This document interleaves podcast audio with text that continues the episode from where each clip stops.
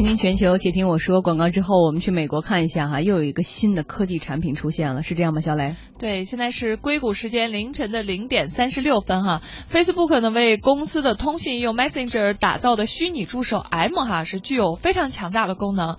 现在呢是能够帮助安排投递鲜花，还能提醒用户外面要下雨，马上要下雨了。对，就这，我觉得这两功功能其实还好哈，但是呢，它还能在这个一票难求的情况下，帮用户购买畅销影片的电影票。然后目前呢，这个 Facebook 正在通过监督学习的方式对 M 虚拟助手呢进行培训，在这个过程中呢，M 呢将会学习培训师教给他的内容。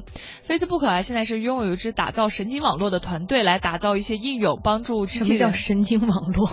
就是等于是可以呃虚拟这个人类思考的这种团队吧，然后来打造一些应用，帮助机器人像自然人那样思考和行动。嗯，不过啊，神经病网络就行。不过这个也不意味着说。这这个 M 虚拟助手呢就能够很快独立作业啊。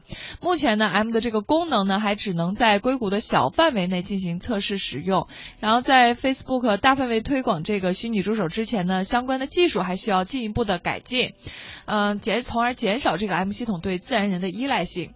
其实从理论上来讲哈，Facebook 如果能够更加智能化，然后这个 M 虚拟助手呢真的能够成为用户的私人助手的话，那么毫无疑问，大家几乎就每天可能都。会使用 Facebook，不像以前你只有发照片的时候才会上 Facebook。对，Facebook 美国的一个社交网站哈，能简单的理解为有点像我们的微信啊，相当于有一天你刷微信不只是朋友圈和实时的互动，而是它能够帮你代干很多很多东西，你也有了自己的小秘书。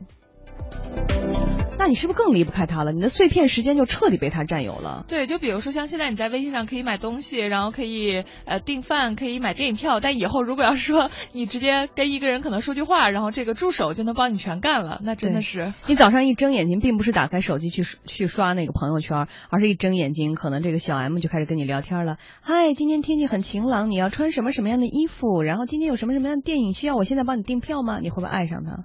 对，所以要这么说的话，那个美国那个电影就那个赫尔，他哇，这个未来可能真的有可能会实现这种场景。对，前两天我们很多人在讨论的话题就是说，其实好莱坞或美国的这些大片、科技大片啊，它表现的并不是未来，甚至于它可能是现在就已经实现，但并没有民用或者是普及的一些高科技产品，它其实就在我们身边，只是你还没用着，你就已经哇了，马上要来我们身边了。